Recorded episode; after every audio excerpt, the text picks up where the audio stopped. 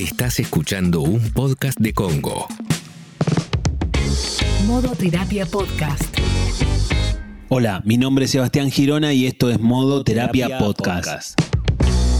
En el capítulo de hoy Vos lo podrás escuchar cuando quieras, lo solemos subir los viernes y hoy se trata de consultorio y ya me tocó el timbre Alejandra Dirázar y le abro la puerta. Hola Ale, ¿cómo estás? Adelante. ¿Qué tal, doctor? ¿Cómo le va? Qué placer estar acá en su consultorio. Bueno, gracias por recibirme. Bueno, eh, hola Seba Girona. Hola, tenemos, tenemos preguntas, pero antes de ir a, las preguntas, vamos a recordarte a vos que nos escuchás que si tenés alguna duda, si venís escuchando otros capítulos así aleatoriamente y te surge una consulta, que lo que sea que tengas, que se lo mandes a Seba, arroba Sebastián Girona en Instagram, porque nosotros acá lo vamos a leer y vamos a, responder tu pregunta. Si te parece dicho todo esto, y además que nos sigas en Spotify, que le des seguir, que le des clic a la campanita y nos pongas todos los corazones posibles, vamos a la pregunta de Roberto, que dice así, mi pareja se escribe con el ex.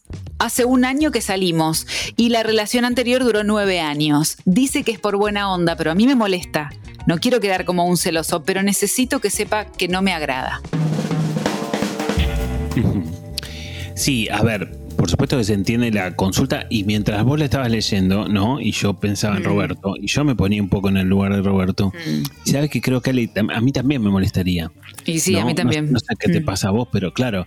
Y sí, porque de alguna forma uno hace cuentas, dice, che, mi relación lleva un año, la, anterior fue de nueve años, se sigue hablando, estoy en desventaja, no sé, algo está pasando que me hace un poco de ruido.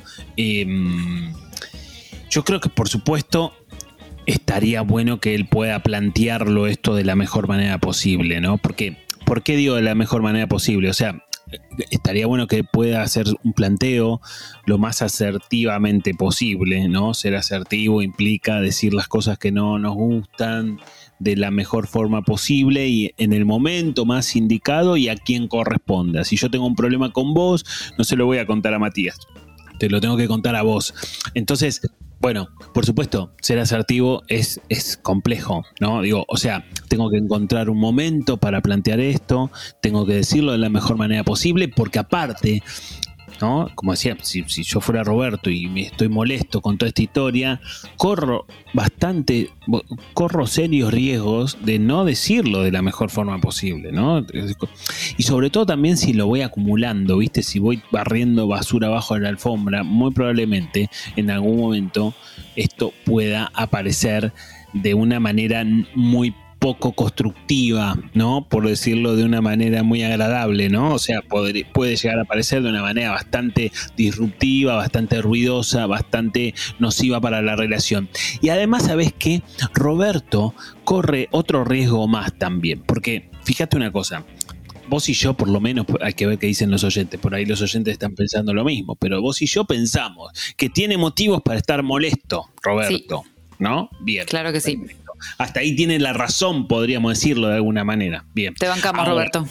Eh, te bancamos a pleno. Pero, a ver, depende cómo lo diga, Roberto corre el riesgo de pasar a perder la razón. Porque si Roberto lo dice mal, si lo plantea, si hace un quilombo bárbaro con toda esta historia, la pareja le puede decir, me lo, dijiste muy mal, me trataste muy mal, me gritaste, me hiciste esto. Y entonces, si yo soy Roberto y tenía, entro a la cancha con todas las de ganar, según lo que hago, salgo perdiendo. Y entonces ese es un riesgo que se presenta muy habitualmente. A veces, más allá de esto que le pasa a Roberto, a veces tenemos razón en algo, pero la forma en que lo vamos a plantear nos anula esa razón, perdemos esa razón y pasa a tener razón el otro pasa muchas Pero qué injusta la vida, Seba, el contenido es más importante que la forma en este caso, caramba. Yo te diría que el contenido, eh, digamos, el, contenido es tan importante como la forma siempre. Mm. Siempre, mm. siempre. Por más que vos tengas todo el, mejor, la mejor calidad del contenido y tengas toda la razón del mundo y tengas toda la de ganar, si vos no lo planteás de la mejor forma posible, entonces, si no le das bola a la forma en que lo vas a plantear, digamos, por eso digo, eh, eh, en todo caso, lo que le pasa a Roberto nos sirve para pensar en términos más generales esto, este concepto, ¿no? Que el contenido es tan importante como el envase. Este sería un poco la lógica. El envase es la forma y el contenido es lo que nos está pasando acerca de toda esta situación. Em, Entonces, a partir de ese consejo y esa lógica, yo trataría de plantearlo de la mejor manera posible, entendiendo, por supuesto, que no voy a plantear algo muy simpático, no voy a plantear algo que, ay, bueno, te lo digo bien, bueno, te lo diré como puedo, pero tratando siempre de mantener una cuestión de formas, como decíamos. Aparte, lo que él nos aclara acá en el mensaje es que no quiere quedar como un celoso, digamos, no tiene que ir con los, con los tapones de punta, porque también él no quiere quedar pegado a una, a una escena de celos que en verdad lo que dice es, che, me está molestando, y que es lo lógico. Lo lógico. En, en un mundo ideal, en un mundo ideal, ella debería venir a plantearle algo a Roberto y decirle, bueno, la verdad me di cuenta que esto por ahí te puede llegar a molestar y puede ser medio complicado, no sé qué pero bueno, muchas veces no tenemos un mundo ideal y tenemos un mundo real. Y en el mundo real a Roberto le está pasando esto y va a tener que hacer algo con lo que le está pasando, ¿no? Una pregunta más y vamos a la próxima consulta.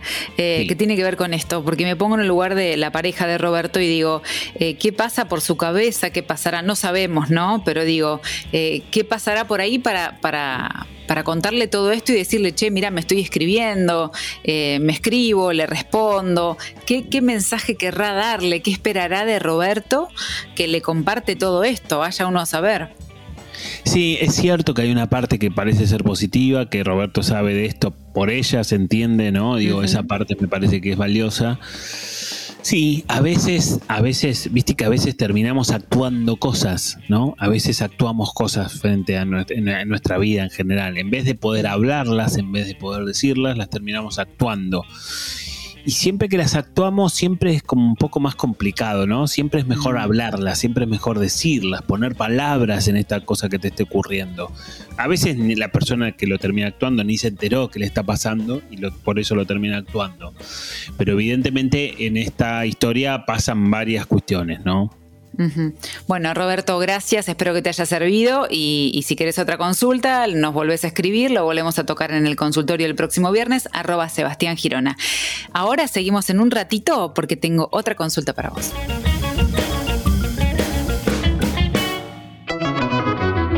Si estás escuchando el podcast y algunos de los temas que tratamos te incitan a empezar terapia, está buenísimo y te va a ayudar y podés empezar de forma remota o presencial. Sebastián tiene un equipo de profesionales súper preparados y listos para ayudarte. ¿Cómo podés hacer para contactarte? Simple. Mandás un mail a equiposebastiangirona.gmail.com y él mismo te va a hacer la entrevista de admisión.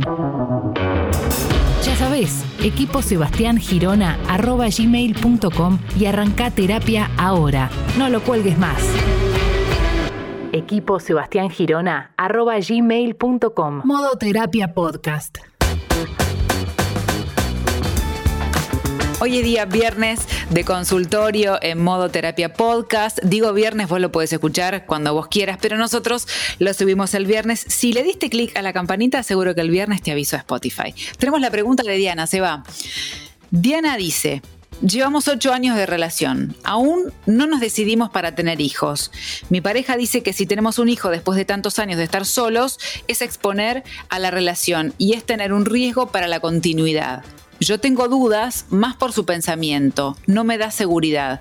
¿Crees que es mejor dejarlo todo así o insisto en ser mamá? A ver, en primer lugar, me parece que esta es una pareja de ocho años que ya se acostumbró bastante a estar sola en ese sentido, ¿no? Como desde esa lógica. Me parece que la opinión de él viene un poco más por ese lado, ¿no? Como, bueno, dejemos todo así, que si así estamos bien, ¿no? Esto es como un poco, me parece, como los subtítulos de, la postura de él.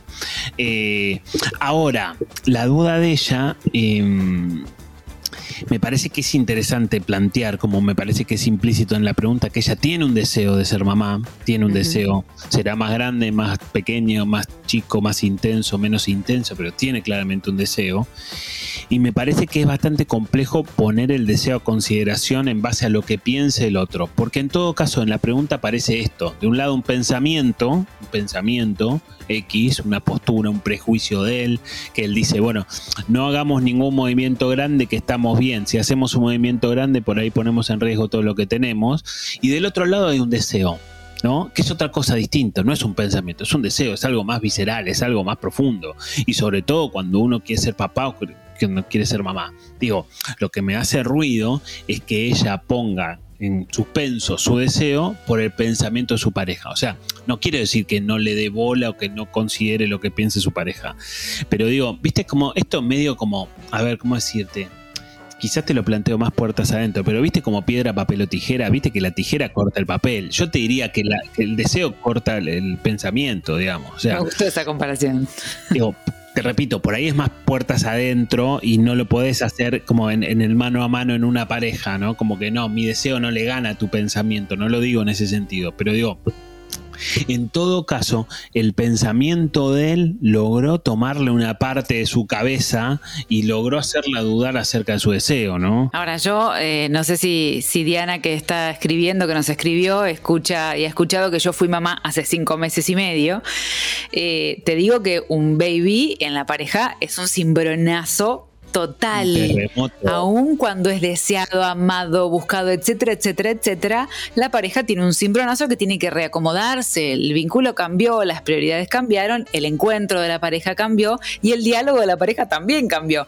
Lo que digo es que mira si ellos toman la decisión, yo pensando en, en esto que decía Diana del mensaje, si ellos toman la decisión y van a pasar un cimbronazo porque les pasa a casi todos, y no, no me atrevo a decir a todos, y él le dice, viste, yo te dije que esto iba a pasar. Bueno, a ver, em, pero, pero, pero está bien, pero yo creo que eso ya lo podría saber él y lo podría saber ella. Es em, mm. tener un bebé, como decís, sale, eh, por más que sea deseado, esperado, buscado, eh, etcétera, todo lo sado posible. Eh, es, un terremoto en el living de la casa, digamos, viste, que es así y está bien que así sea porque ha pasado algo muy importante, entonces, desde esa lógica, digo, me parece que eso, viste, bueno, yo creo que más allá de este caso también cuando alguien te dice, viste, viste que al final, mm. ah, eso es una, mm.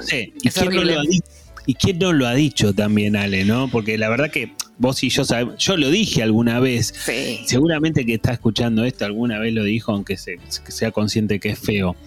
Pero digo, sobre todo, por supuesto que tener un hijo me parece que, tiene que ser una, decisión consensuada eh, y en todo caso habrá que pensar qué hay detrás de ese prejuicio de él, ¿no? Porque él dice, no, bueno, estamos bien, si viene un hijo vamos a estar mal. Bueno, me parece que en todo caso habrá que pensar y habrá que investigar o él tendrá que investigar qué hay detrás de ese prejuicio. Quizás haya un miedo, quizás haya mm. algo que de alguna manera le, genera como temor, em, o quizás hay una fragilidad en la pareja que le está percibiendo o no, no sabemos, ahí ya estamos conjeturando, pero digo, está bueno y como siempre decimos, la mejor eh, herramienta para la pareja, el oxígeno de la pareja es el diálogo y entonces me parece que hace falta más diálogo frente a esta disyuntiva, ¿no? Y, sobre todo también, antes de dialogar, yo, del lado de ella, trataría de reafirmar mi deseo, ¿no? Trataría de ser más consciente de lo que yo de cuánto realmente deseo esta historia de ser mamá y a partir de consolidar mi deseo iría a dialogar con mi pareja sobre esto seriamente, que quizás es un diálogo, son dos, dos o tres charlas, no sabemos, pero un diálogo no es solamente una vez que hablamos de esto y ya está, se definió, ¿no? Bueno, esperemos que Diana haya podido escuchar este, este momento de consultorio con su pregunta, que le sirva y que cualquier cosa te vuelva a escribir arroba Sebastián Girona y aquí estaremos otra vez en otro momento de consultorio. Cerramos hoy por acá, ¿te parece, Seba, el consultorio? Cerramos, bajamos juntos, Ale, ¿te parece? Sí, bajemos. ¿Tenés la llave vos? Sí, tengo, tengo. Dale, bueno, nos encontramos el próximo capítulo de Modoterapia. Nos vemos.